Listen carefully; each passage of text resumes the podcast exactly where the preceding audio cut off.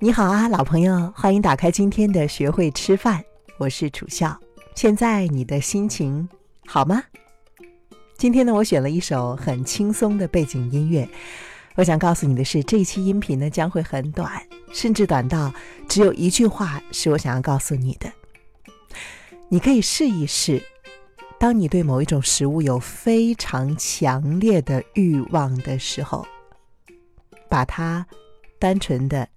想象成是一个普通的物品，而不是特别特别好吃的一个东西。试着这样去想象一下，去感受一下，你的感觉可能会完全不同，你对它的欲望可能也会减轻很多很多，甚至完全消失。我迫不及待的想要把这个经验分享给你，是因为这个经验呢是我在刚刚去过的便利店里发现的。刚刚去便利店的时候呢，我发现店员正在往货架上放面包、放饼干，总之是在上货。这个过程中，我突然觉得他对于这些东西没有那样的渴望。为什么呢？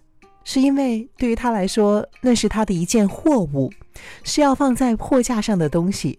它和充电宝、和数据线、和口罩、和面膜没有任何的区别。就是在这个时候呢，我突然在想。其实有的时候，我们对于食物的渴望更多是来自于我们内心的感受。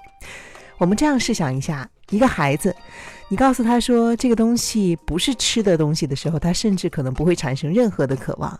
就好像你看着家里的一盆花，或者说是一盆绿植，你觉得没有什么想吃的感觉，但是在羊的眼中，它可能真的是美味极了。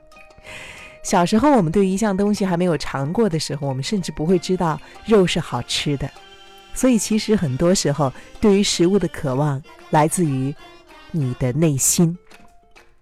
好了，这就是现在我想要迫不及待分享给你我的一个心得和感受，希望对你有所帮助。我也希望在留言区可以看到你的留言。你会不会试试这个方法呢？试了之后感受又如何呢？或许再加一句的话，你可以配合着另外一条规则来练习。把体重计上的数字看成是一个客观的数字，是的，它就是那样。它不是你对于你自己的评判。好了，今天就说到这里。